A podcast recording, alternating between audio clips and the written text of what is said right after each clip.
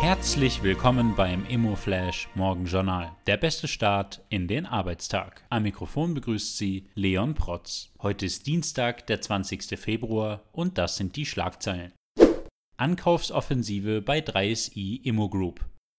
Die 3SI Immo Group erwirbt zwei Liegenschaften in Wien-Hernals und Wien-Margareten. Die Neuerwerbungen in der Krongasse 19 und in der Hernalser Hauptstraße 119 weisen jeweils rund 40 Wohneinheiten, ausgebaute Dachgeschosse sowie bereits installierte Liftsysteme auf. Das Atman wurde ausgezeichnet. Das Projekt Das Atman des Wiener Entwicklers Kubus in der oberen Donaustraße 19 ist nun ausgezeichnet worden. Die Immobilie trägt ab sofort das Planungszertifikat Klimaaktiv Gold. Die spannendste Meldung heute. Maßnahmen für Bauwirtschaft gefordert.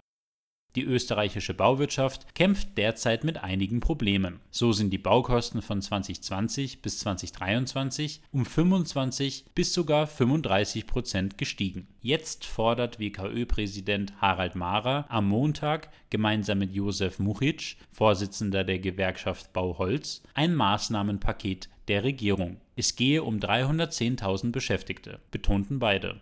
Wohnbauförderung, Steuern und Finanzierung stünden im Mittelpunkt der Debatte.